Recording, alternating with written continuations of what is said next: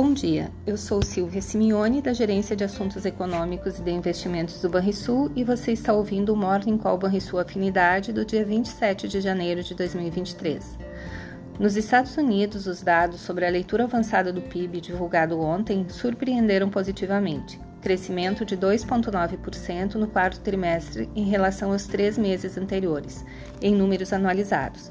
Os ativos corrigiram imediatamente as expectativas sobre a política monetária menos austera. Na agenda dos Estados Unidos, destaque para os dados de inflação de dezembro, medidos pelo deflator do consumo. A expectativa é de nova desaceleração, o que será decisivo para a condução dos juros. Caso essa expectativa se confirme, será predominante o cenário de moderação dos ajustes dos juros pelo Fed, o que será positivo para os ativos de risco, e principalmente quanto às expectativas sobre o fim do ciclo, visto que o ritmo precificado pelo mercado deverá ser de 25 pontos base, ficando em aberto apenas a quantidade de reuniões para atingir o nível classificado como suficiente pelo Fed. Da agenda europeia, destaque para o PIB da Espanha, que cresceu de 0,2% no quarto trimestre de 2022, ante os três meses anteriores, superando a previsão de alta de 0,1%. As bolsas europeias operam mistas e sem fôlego na manhã desta sexta-feira, à espera de uma série de indicadores dos Estados Unidos após subirem ontem em, relação, em reação ao desempenho melhor do que esperado do PIB americano. No Brasil, são publicados os números do resultado primário do governo central e da nota de crédito do Banco Central. Destaque hoje para o encontro do presidente Luiz Inácio Lula da Silva com os governadores dos estados e do Distrito Federal para entender as principais demandas dos entes.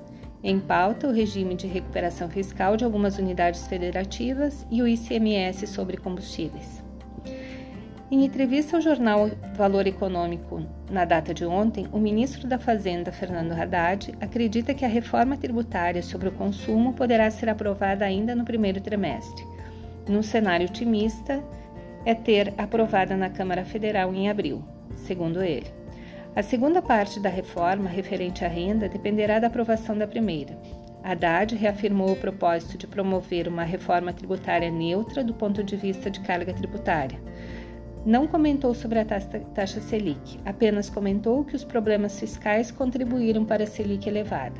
Assim, ele defendeu a equalização do problema fiscal, que contribuirá para a harmonização das políticas fiscais e monetárias.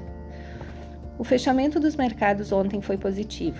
O índice Nasdaq subiu 1,76% e o S&P 500 ganhou 1,10% sob a influência do produto interno bruto dos Estados Unidos, que subiu acima do projetado no quarto trimestre, trazendo a visão do fim do aperto monetário que pode estar mais, mais próximo. Ibovespa caiu 0,08% aos 114.177 pontos em realização de parte dos ganhos de 2,27% acumulados entre terça e quarta-feira. O dólar encerrou o pregão desta quinta-feira, 26, em leve queda, menos 0,11%, cotado a R$ 5,07. Você ouviu o Morning Call e sua afinidade com os destaques do dia. Acompanhe de segunda a sexta nosso Overview. Tenham todos um bom dia e um bom final de semana.